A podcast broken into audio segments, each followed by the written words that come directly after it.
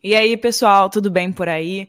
Eu prometi para vocês que eu ia trazer a atualização do caso dos estudantes de Idaho se algo acontecesse, não foi? Então, aqui estou eu. Promessa é dívida, né? E se você não escutou a primeira parte desse caso, vai lá dar uma olhada, é o episódio 100 daqui do Casos Reais, e depois você volta aqui nesse episódio. Mas vamos dar uma resumida e relembrada nesse caso.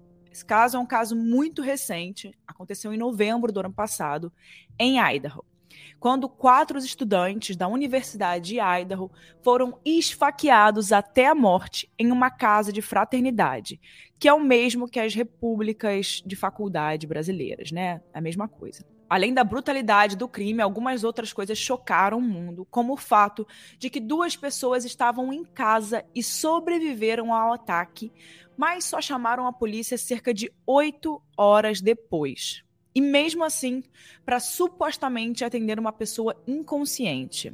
Chegando lá, é que as autoridades viram que a casa dos estudantes tinha virado um verdadeiro abatedouro. Ethan, Sheena, Madison e Kylie perderam as suas vidas em novembro do ano passado. E você pode ter os detalhes de tudo, né, saber tudo sobre esse caso no episódio 100 daqui do podcast. Dá uma olhada lá. O importante é que de lá para cá, muita coisa aconteceu. Muito diz que me disse da própria polícia, que disse que a população né, não precisava se preocupar porque era um ataque direcionado, mas depois eles mudaram e falaram que a população precisava sim se preocupar, porque talvez não era um ataque direcionado. Enfim, com isso, o pânico tomou conta da pequena cidade de Moscou, em Idaho, que não registrava um caso de assassinato desde 2015. Imagina. E com isso, vários boatos surgiram, teorias da conspiração, pistas falsas. Vamos falar sobre tudo isso, mas antes a gente precisa focar a atenção na pessoa que está presa sob custódia da polícia por agora e que pode ser o principal suspeito do caso, que é o Brian Kohlberg, um estudante de pós-graduação da Universidade Estadual de Washington e morador da cidade de Puma, a mais ou menos 6 quilômetros de distância de Moscou.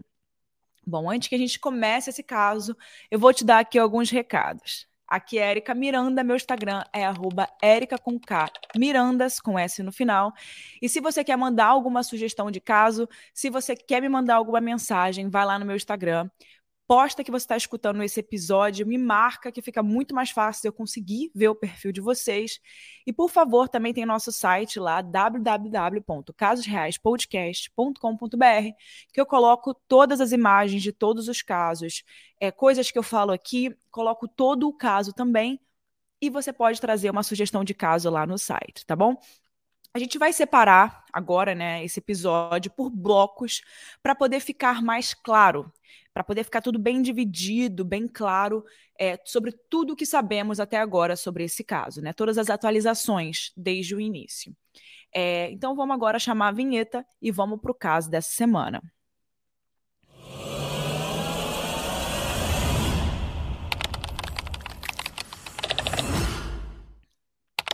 primeiro bloco é sobre o suspeito. Na época do crime, a polícia tinha uma única pista concreta, que era um carro do modelo Hyundai Elantra branco, que saiu disparado da região da casa dos estudantes e seguiu por uma rodovia estadual de Washington de número 270.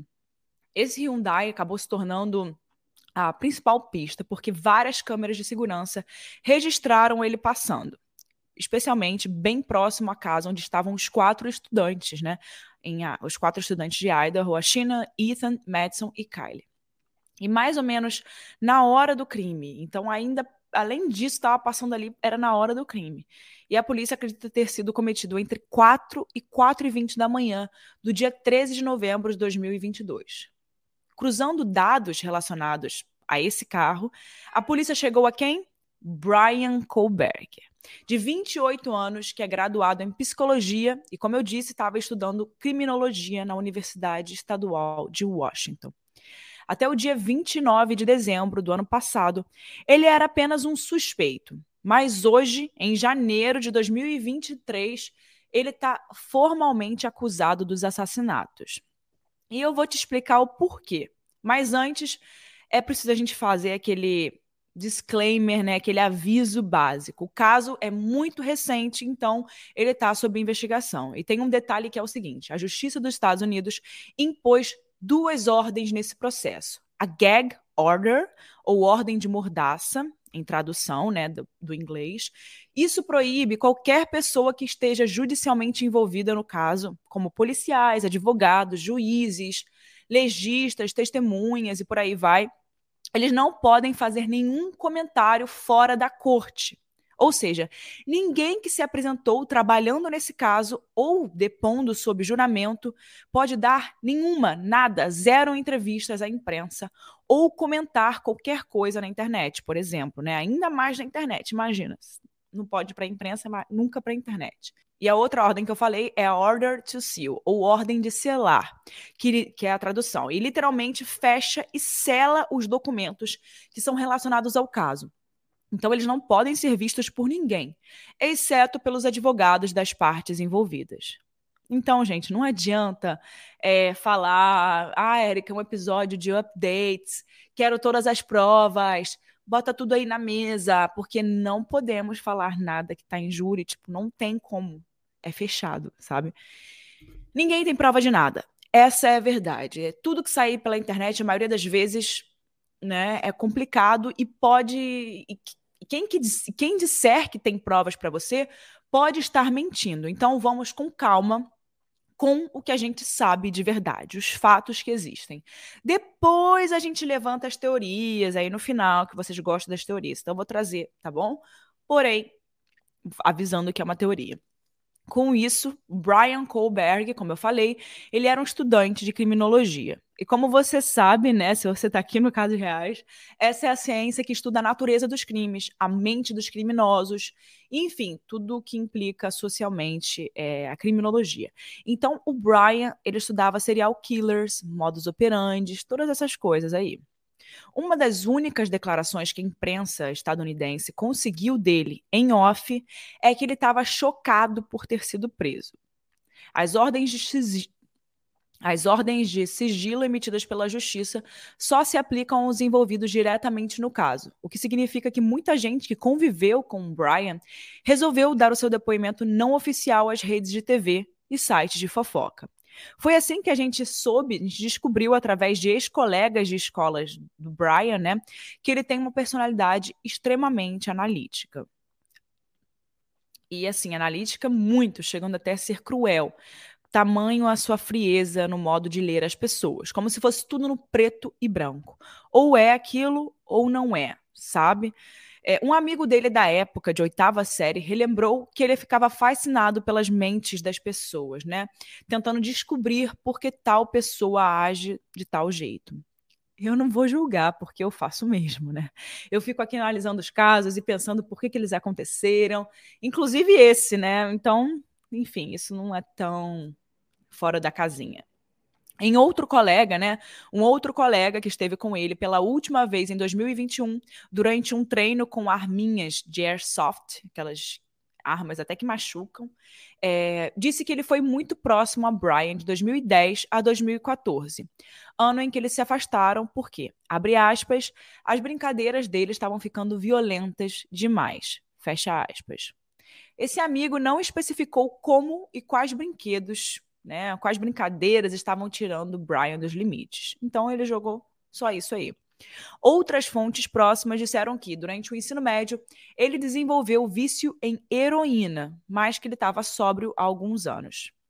Outro relato foi de uma garota que viralizou no TikTok alguns dias atrás, depois dela narrar um encontro muito esquisito que ela teve com Brian depois de conhecê-lo no Tinder.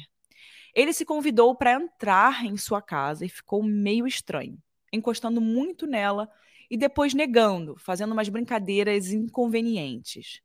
Então ela se trancou no banheiro, fingiu que estava vomitando e, enfim, ele acabou indo embora. Não sem antes deixar para ela uma mensagem no Tinder dizendo que ela tinha, abre aspas, bons quadris de parideira, fecha aspas. Meu Deus, o que, que significa, né? Enfim, mais recentemente, como estudante de criminologia, ele chegou a tentar estágio na polícia de Washington, mas não conseguiu. Ele também teve aulas com uma famosa autora de livros sobre mentes assassinas. E alguns dos seus colegas disseram sempre se surpreender quando, nos estudos de caso, o Brian sempre era muito rápido em dar ideias ou motivações para os crimes que ele estava analisando. Mas não foi por causa de nenhuma dessas declarações que Brian foi tido como suspeito, né, formalmente, e depois acusado da morte dos quatro estudantes. Foi porque a polícia descobriu algumas evidências que colocam Brian no local e na hora do crime. Ainda que a motivação para que ele supostamente tenha esfaqueado os estudantes ainda seja desconhecida. Agora vamos para o bloco 2, as evidências.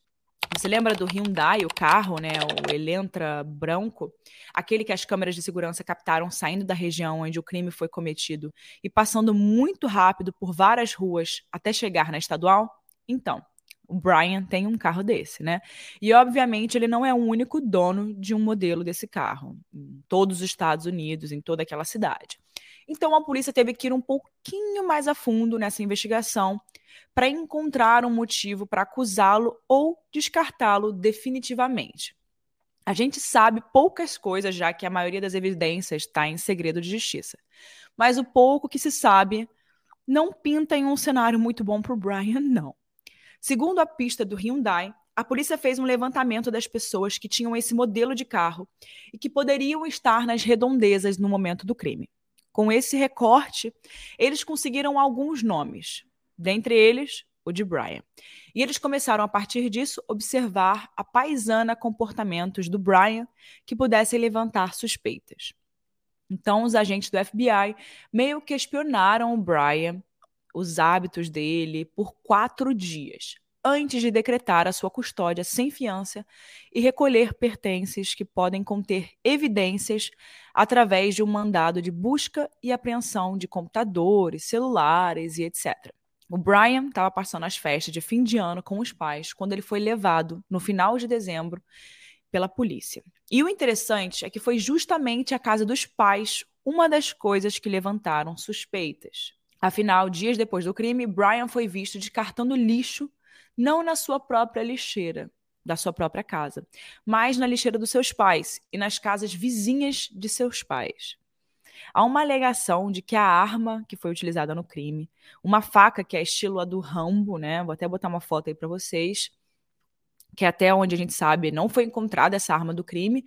Ela teve o cabo, que é quando você segura, né, a, a faca, esquecido ou propositalmente abandonado pelo assassino na cena do crime, que ficou ao lado dos corpos de Madison e Kylie. E essa evidência tinha dados, né? Tinha um DNA ali. Então a polícia jogou o material no banco de dados, catou umas coisinhas do lixo dos pais de Brian, quando eles tinham certeza que eram eles que estavam colocando lixo, e chegou à seguinte conclusão: o pai de Brian é 99,99% ,99 compatível com a paternidade de quem segurava a, né, o negócio, o cabo da faca que foi encontrado na cena do crime. Ou seja, o pai de Brian não é assassino, mas o seu filho pelo laudo de DNA, sim. Aí gera evidência muito boa, né? Era uma evidência muito importante, porque contra DNA não há argumentos. Mas quem sabe ele poderia estar tendo alguma coisa com alguma das meninas, tenha ido naquela casa, espalhado DNA de alguma outra forma. Vai saber, né? Então a polícia começou a pegar mais coisinhas aqui, ali, e o celular do Brian é quase uma prova assim principal. Isso porque ele desligou o celular por volta das duas da manhã na noite do crime e voltou a ligar o aparelho por volta de 10 para 5 da manhã. E aonde o sinal foi captado quando ele ligou? Isso mesmo, bem pertinho de Moscou, em Idaho.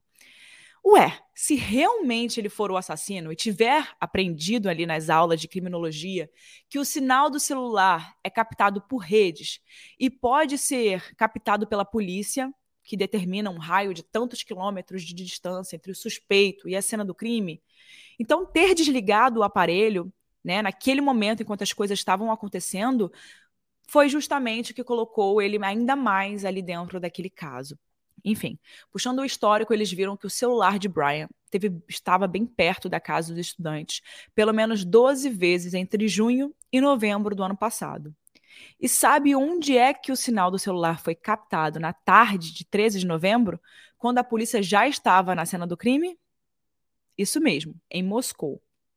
Quem seguiu esse caso desde o início vai se lembrar que a polícia avisou logo na primeira semana né, de investigação que era um homicídio focado naquelas pessoas. Depois disse que talvez não.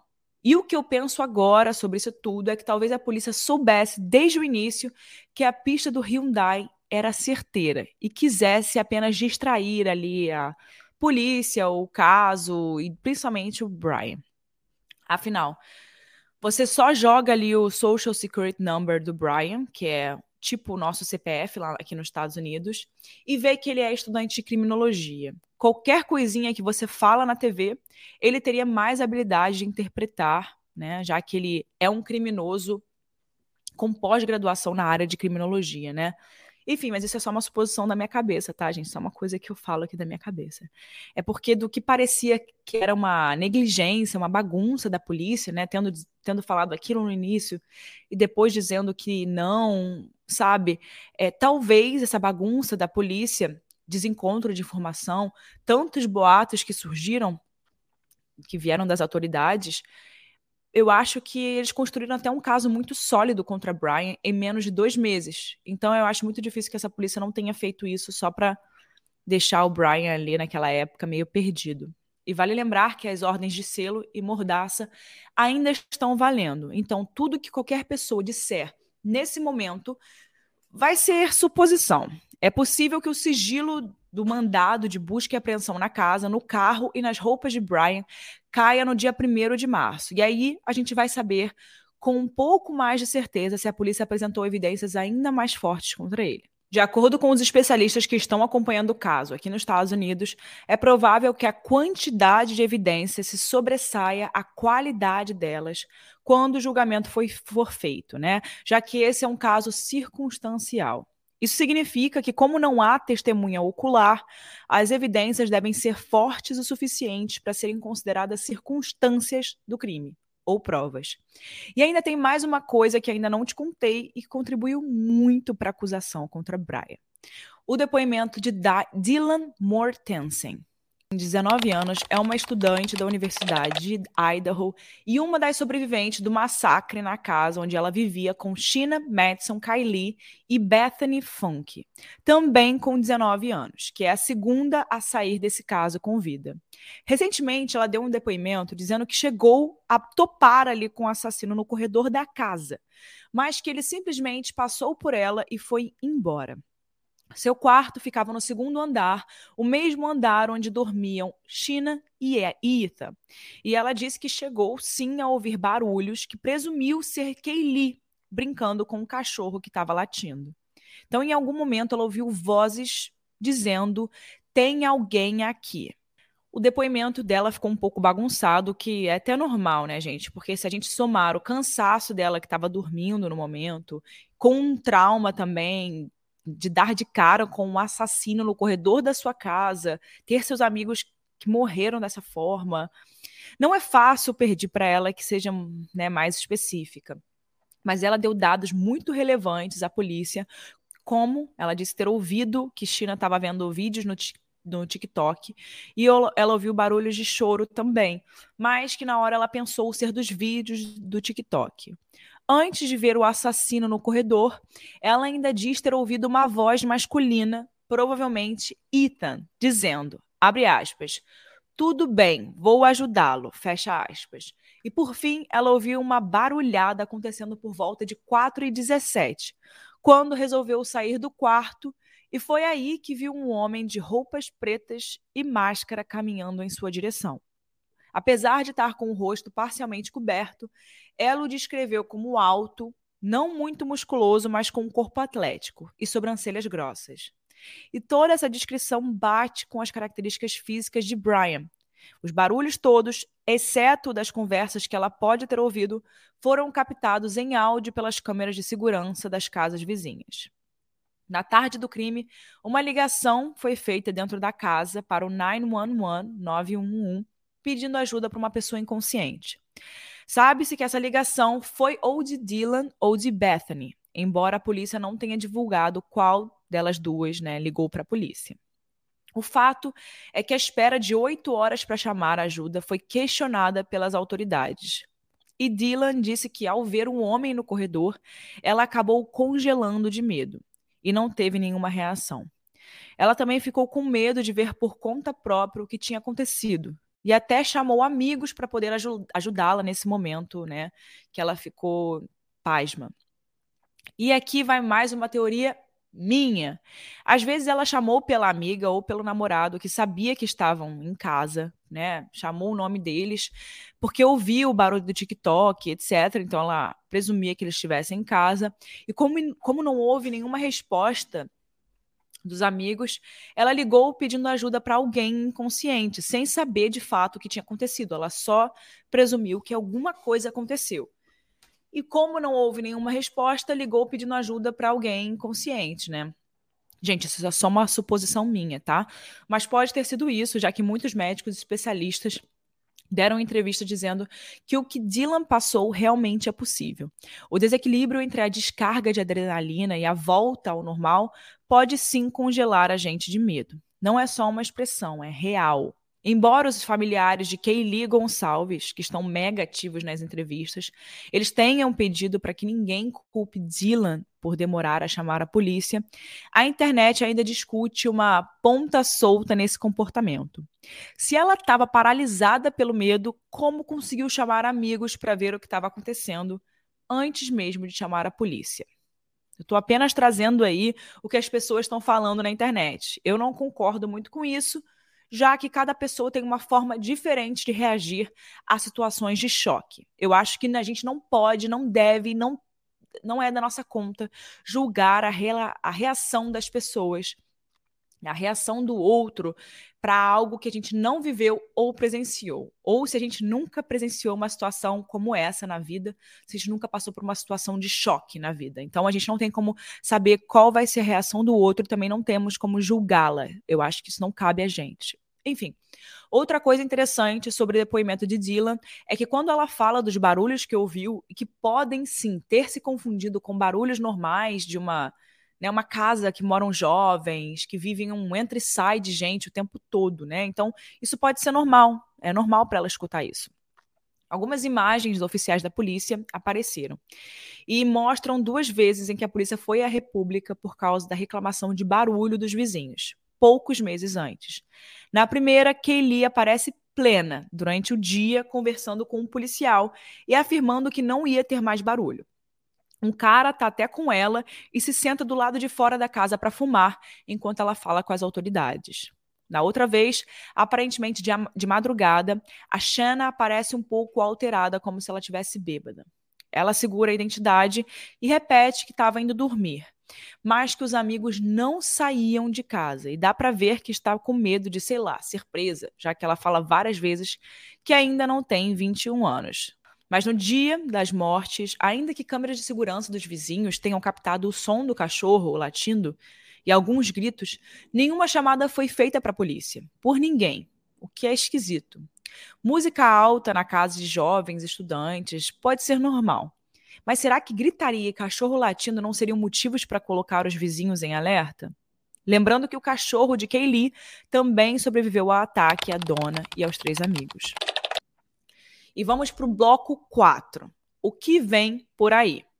Em 12 de janeiro, poucos dias antes da gravação desse episódio, o Brian deu uma declaração juramentada em que ele renuncia seu direito de ter uma audiência preliminar rápida, em até 14 dias após a apresentação do acusado à corte.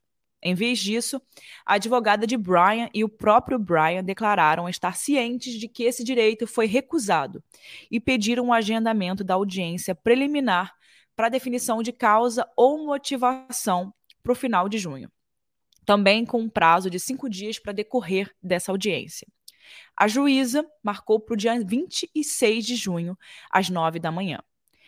Esse ainda não é um julgamento do caso, e aliás, o julgamento pode levar anos para acontecer. O que vai acontecer em junho é um encontro entre as partes para apresentação de provas ou evidências circunstanciais capazes tanto de fortalecer a acusação contra Brian quanto melhorar as chances de sua defesa. Isso porque, segundo especialistas, a advogada de defesa pediu cinco dias de audiência. Geralmente, esse tipo de encontro demora uma tarde. Alguns acreditam que, com prazo estendido, a estratégia da defesa é desafiar algumas das possíveis causas, baseadas nas evidências apresentadas. De repente, trazendo até mais testemunhas de defesa para derrubar o caso que a promotoria está levantando. Tudo isso porque esse é um provável caso em que se aplique a pena de morte. E sem testemunhas, ou seja, né, tudo, todo circunstancial, como a gente falou, é preciso analisar e montar acusação e defesa com muito cuidado e precisão para evitar qualquer injustiça, seja mandar um inocente para o corredor da morte ou deixar livre um homem culpado. Mas essas são as cenas dos próximos capítulos, até porque, ainda que seja julgado e condenado pelos crimes, o acusado pode ficar anos no corredor da morte se essa for a pena imposta. É importante falar que a gente escreveu esse roteiro inteiro baseado em fontes oficiais, ou seja, a gente assistiu a declaração juramentada do Brian, vimos os vídeos que a polícia divulgou e acessamos informações sobre possíveis evidências e suspeições diretamente dessas fontes oficiais, através de documentos disponibilizados ao público na internet. Isso porque tem muita gente inventando teoria e até umas coisas bem bizarras, tipo a TikToker Ashley Gillard, que fez um vídeo acusando, sem provas e só na base do tenho certeza, a professora Rebecca Schofield, da Universidade de Idaho. E ela disse que a professora era a verdadeira assassina. Além disso, muita gente também saiu dizendo que Brian tinha um caso com uma das meninas, ou que poderia ser fornecedor de drogas da casa. Mas até onde se sabe, nada disso é verdade. O advogado da família de Kaylee Gonçalves, Shannon Gray, disse que nenhuma conexão entre Brian e as vítimas foi feita, de nenhuma natureza. A única coisa que se sabe é que ele seguia tanto Kaylee quanto Madison no, Instagram. É sempre bom lembrar que, na letra da lei dos Estados Unidos, todo mundo é inocente até que se prove o contrário, por mais que as evidências pesem muito contra Brian. Ele tem direito a ampla defesa e um julgamento justo. Mesma coisa sobre a Dylan, a sobrevivente. Até que se prove qualquer conexão dela com o assassino ou os assassinos, ninguém tem o direito de jogar hate, botar culpa em cima dela. A menos, é claro, que já tenha estado em uma cena do crime onde quatro amigos foram brutalmente mortos e que o assassino tenha poupado sua vida só porque, né, sim, só porque não tem razão. Talvez nem esse contexto a gente tenha o direito de julgar a menina, embora a língua né, das pessoas também coce muito para falar. Abre aspas, mas gente, ela podia ter feito alguma coisa, mas como não viu, mas por que não ligou antes? Fecha aspas, enfim. Todo mundo sempre pode fazer alguma coisa até o momento em que não pode fazer mais nada, né? Quanto Brian, ele vai seguir sob custódia judicial, preso preventivamente, provavelmente até o dia do julgamento. Ele está isolado dos outros presos da instituição onde se encontra para aguardar o júri e é constantemente supervisionado contra potenciais tentativas de suicídio. Agora vamos para o bloco 5, que é né, a tão esperada opinião. Agora eu vou deixar um pouco para a Laís, a nossa roteirista aqui no podcast, para dar uma palavrinha com você sobre qual é a opinião dela sobre esse caso e as novidades sobre todo esse rolê, essa história. Então agora eu vou passar para a Laís. Ei, gente, Laís aqui, tudo bem? Uma coisa que eu não coloquei no roteiro, Érica, que é algo da minha cabeça, né, da minha imaginação de consumidora de crimes reais, é que primeiro, eu acho sim que foi o Brian, porque o DNA dele estava na cena.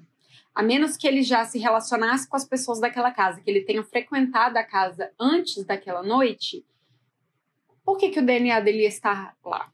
Né? Não faria muito sentido. E todas as fontes dizem que, a princípio, ele não mantinha nenhum relacionamento, ele não era nem conhecido daquelas pessoas. As pessoas não sabiam que ele existia, né?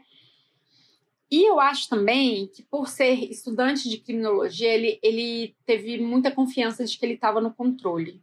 Né? Tipo, tem registro oficial de que o DNA foi encontrado na bainha da faca. Tipo, a bainha.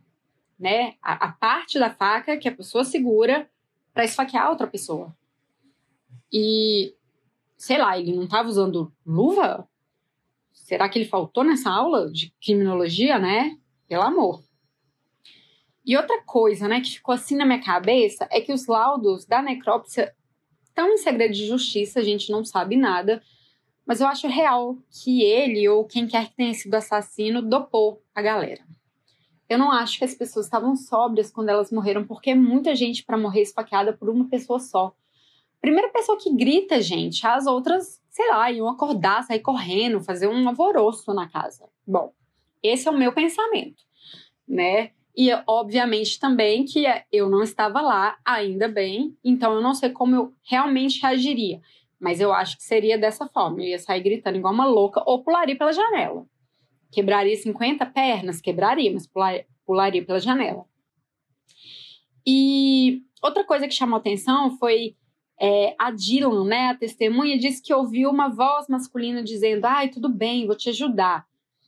E aí eu fiquei pensando: será que o assassino matou a Madison e a Kaylee e foi, sei lá, pego pelo Ethan e fingiu estar transtornado? Tipo, mano, fiz uma besteira e começa a chorar e tal. E quando o Ethan baixa a guarda, fala, não, calma, eu vou te ajudar. E vai lá e mata o cara, né? Não sei, não sei. Às vezes ele pode, podia estar falando com uma das vítimas também, a Kaylee ou a Madison, que eu acho que foram as primeiras, né? Mas enfim, essas coisas a gente nunca vai ficar sabendo, pelo menos nós não vamos ter tanta informação até que os documentos sejam liberados, né, para imprensa e tudo mais. Vamos aguardar as cenas dos próximos capítulos e que o responsável, seja ele o Brian ou não seja ele, né, outra pessoa, seja punido. É, porque tirar a vida de quatro pessoas dessa forma, bizarro, né? É isso. Um beijo, Érica, e um beijo, te amo, tchau para todo mundo que ouviu esse episódio. Até a próxima. Bom, e como todo final de episódio, eu sempre deixo, né, para poder falar a minha opinião sobre esse caso. Então vamos. Na minha opinião, o Brian é culpado. Tadadã. Não tem muito para onde correr. O Brian tem coisa aí, não, a polícia não fez isso com ele, né? Não botou ele preso à toa, né, gente? Eu acho que ele é muito culpado e não tem ninguém além dele para poder para a gente poder ter dúvidas, né? Então, minha opinião é bem clara. Eu acho que o Brian, sim, é culpado. Não acho que tenha tido uma motivação é, das. Ah, que, que, eles tinham tido algum relacionamento, que é, tinha alguma um ódio acontecendo ali. Eu acho que simplesmente é, ele queria atacar aquela casa, aquelas, aqueles estudantes, e ele é uma pessoa que claramente é, tinha alguns pensamentos ali estudava criminologia, não necessariamente você estuda criminologia, você quer ser um criminoso, né? Mas ele, no caso, matou quatro pessoas. Então, uma coisa tem muito relação com a outra, eu acho assim. Não sei se você concorda comigo. E no caso, a gente aqui, eu estudo casos reais, eu falo sobre casos criminais, eu escuto muito sobre isso, eu estudo muito sobre isso. Porém, eu não matei quatro pessoas, né? É, e não acho que vou fazer isso, tá, gente? Enfim, gente, é, é que é muita suposição. Eu acho que você tem que tomar muito cuidado com essas notícias que têm saído por aí, porque muita notícia é muito sensacionalista. E a gente tem que tomar cuidado, ver o que, vai acontecer daqui para frente.